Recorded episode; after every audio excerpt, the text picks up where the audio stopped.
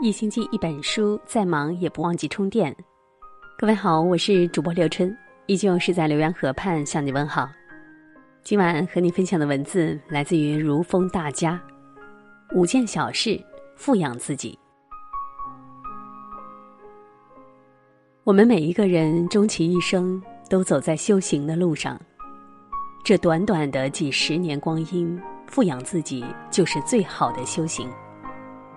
富养自己很平常，也很简单。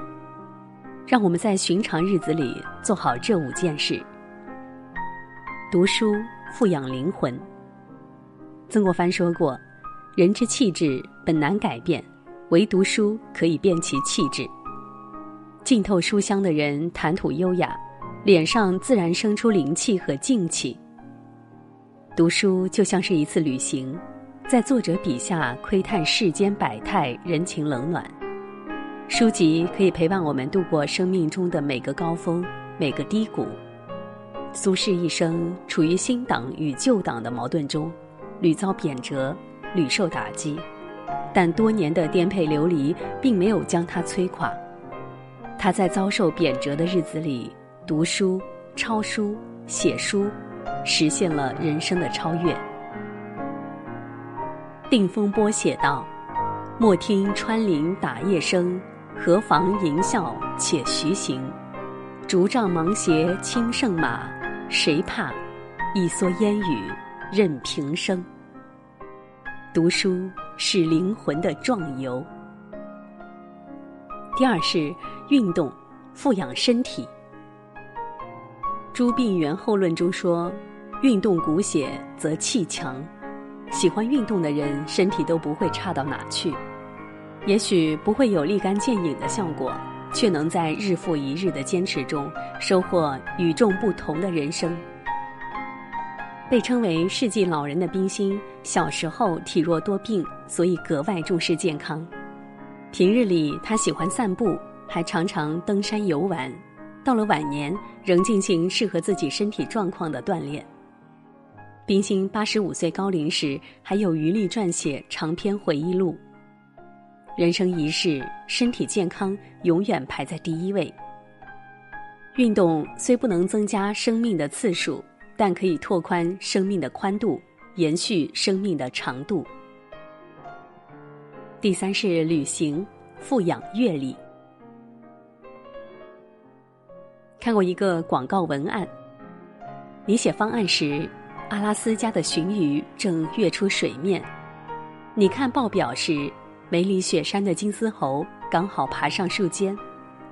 你挤地铁时，西藏的山鹰一直盘旋云端。因为有梦，所以勇敢出发，选择出发，便只顾风雨兼程。人生就像一场旅行，走过的路成为背后的风景。若此刻停留，将会错过更好的风景。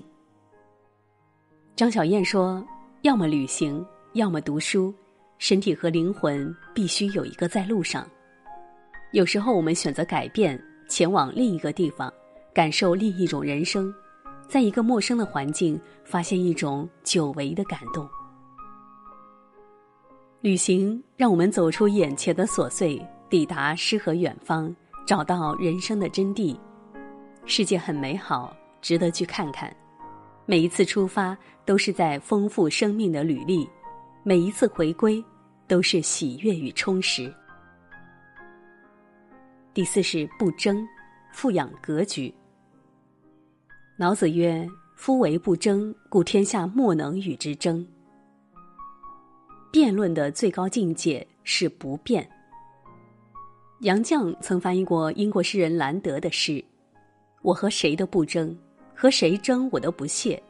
我爱大自然，其次就是艺术。我双手烤着生命之火取暖，火萎了，我也准备走了。”这首诗也可以看作是他一生的写照。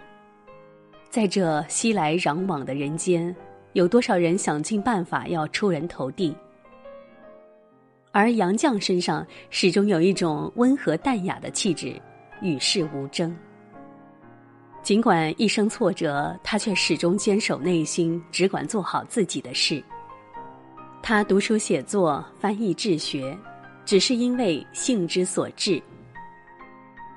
放下无谓的争辩，理解他人的立场，看自己的风景，走自己的路，唯有如此，才能舒展自己的胸怀，提升自己的格局。第五是独处，富养境界。百年孤独有一句话：人生终究是一个人的旅行。独处是一种修行，是一种境界。年轻的时候喜欢扎堆。以为认识人越多，成功的机会越大。随着年岁增长，才懂得独处最美，沉默是金。法国作家马德说：“人的灵魂只有在独处中，才能洞见自身的明澈，才能盛享到生命的蓬勃。”每个人终其一生都在寻找真正的自己。独处时，做自己真正喜欢的事情，比如读书。看电影，浇花，关起门来生活，把所有烦恼挡在门外。